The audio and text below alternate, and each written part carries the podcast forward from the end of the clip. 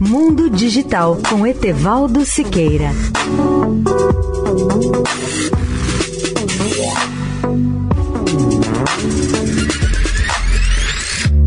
Olá, amigos da Eldorado.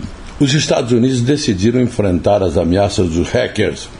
Chris Krebs, ex-chefe da segurança cibernética do governo norte-americano, pediu aos militares que processem as gangues de hackers do crime organizado que lançam ataques de ransomware contra empresas e governos.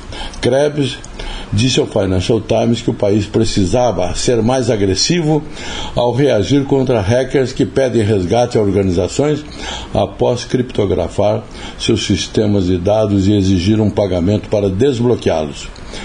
O especialista sugeriu também que os contra-ataques cibernéticos militares poderiam deter gangues ao usar ransomware e ao publicar seus detalhes privados, uma tática conhecida como doxing. Você tem que ir atrás dos bandidos. E não estou falando apenas sobre a aplicação da lei de Krebs. E acrescentou: vocês realmente deslocam funcionários titulares de 10 civis contratados pelo Exército como o Cyber Command e ampliam os seus recursos de inteligência.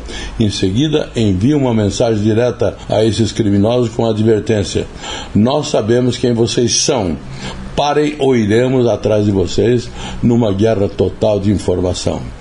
Etevaldo Siqueira, especial para a Rádio Eldorado. Mundo Digital com Etevaldo Siqueira.